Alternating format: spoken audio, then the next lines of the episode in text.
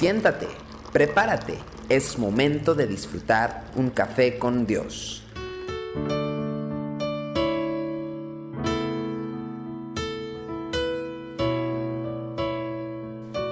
Sean bienvenidos una vez más a Café con Dios.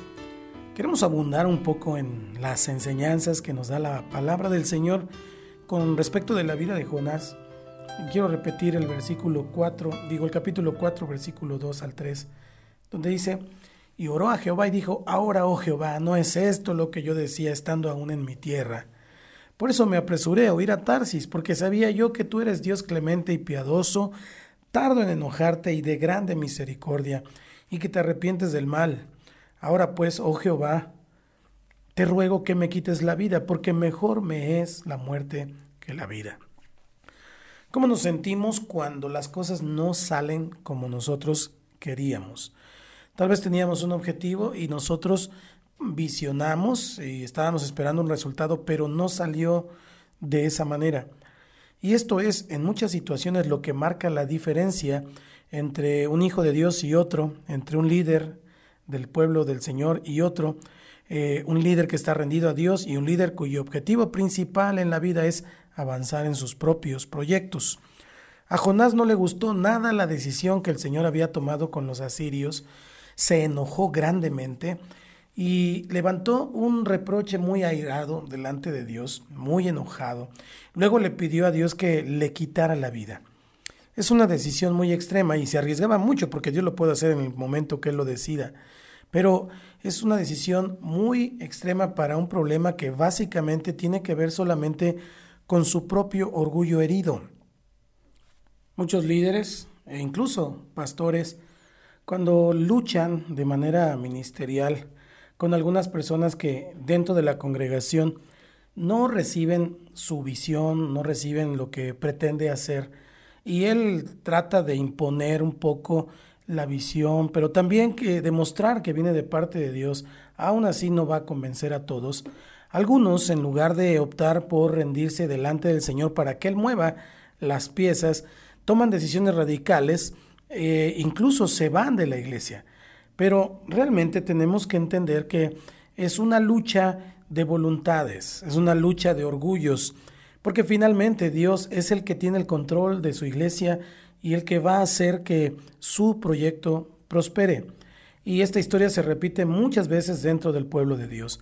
Convencidos de que somos dueños de la verdad, creemos que son aceptables nuestras decisiones tan radicales como irnos de la iglesia, como abandonar el ministerio o incluso dividir a la iglesia, meterle ideas a la gente acerca del liderazgo, acerca de otro hermano. Y la verdad es que con esta actitud es imposible trabajar en equipo porque es un requisito indispensable que los demás vean las cosas como el líder. Eso es una verdad.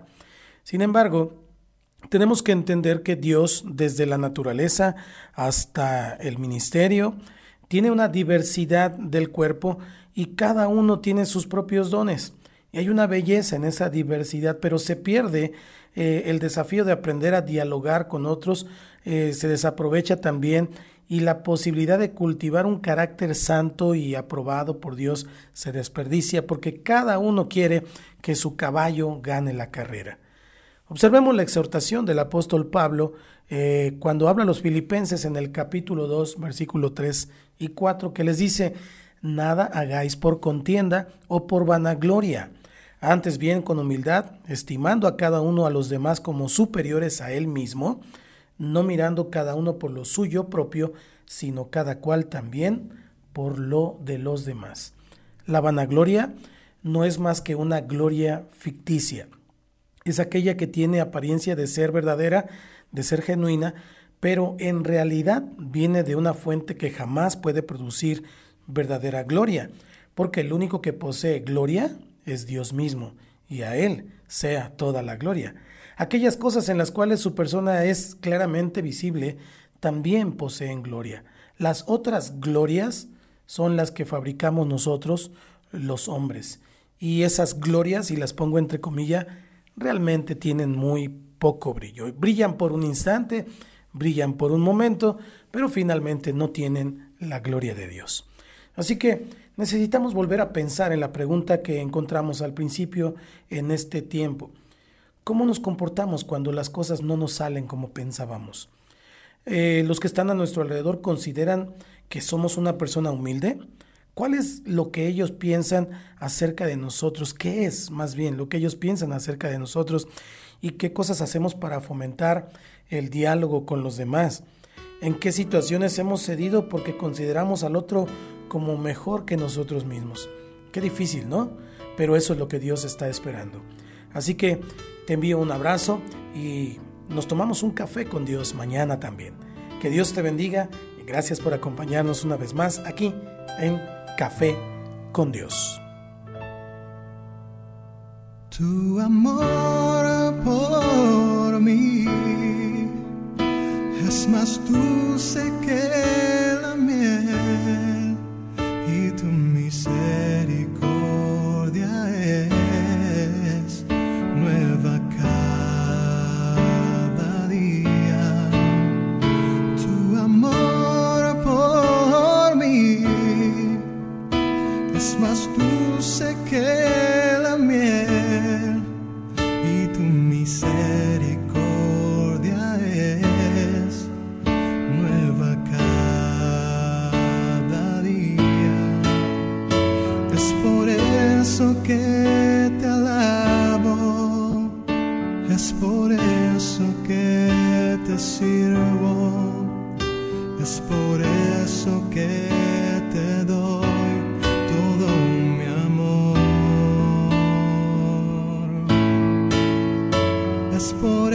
eso que te alabo. Es por eso que te sirvo. Es por eso que te doy todo mi amor.